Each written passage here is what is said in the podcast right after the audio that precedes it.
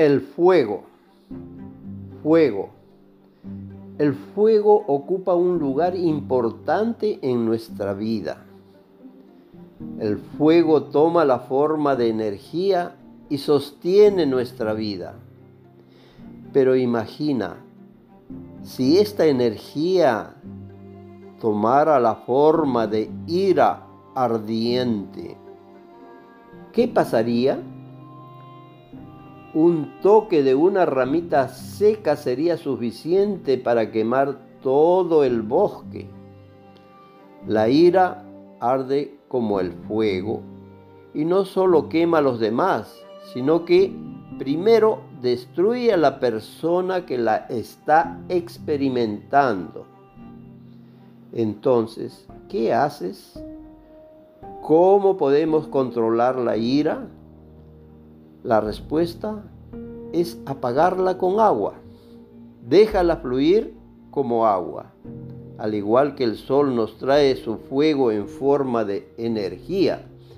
Esta es la diferencia entre el fuego que arde dentro del sol y la ira que arde en nuestros corazones.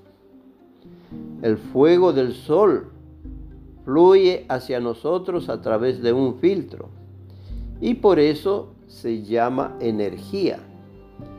Por otro lado, la ira no conoce fronteras.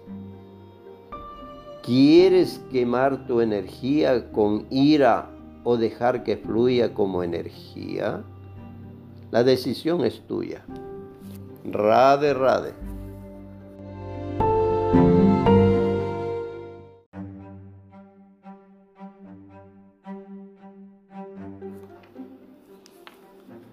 El fuego.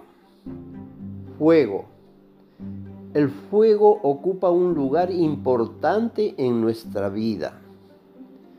El fuego toma la forma de energía y sostiene nuestra vida. Pero imagina, si esta energía tomara la forma de ira ardiente, ¿qué pasaría? Un toque de una ramita seca sería suficiente para quemar todo el bosque. La ira arde como el fuego y no solo quema a los demás, sino que primero destruye a la persona que la está experimentando. Entonces, ¿qué haces? ¿Cómo podemos controlar la ira? La respuesta es apagarla con agua.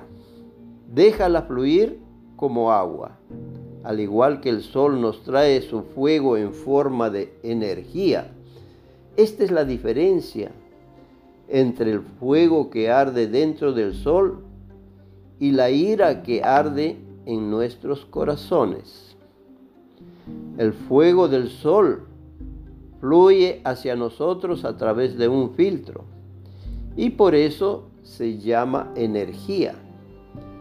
Por otro lado, la ira no conoce fronteras. ¿Quieres quemar tu energía con ira o dejar que fluya como energía? La decisión es tuya. Rade, rade.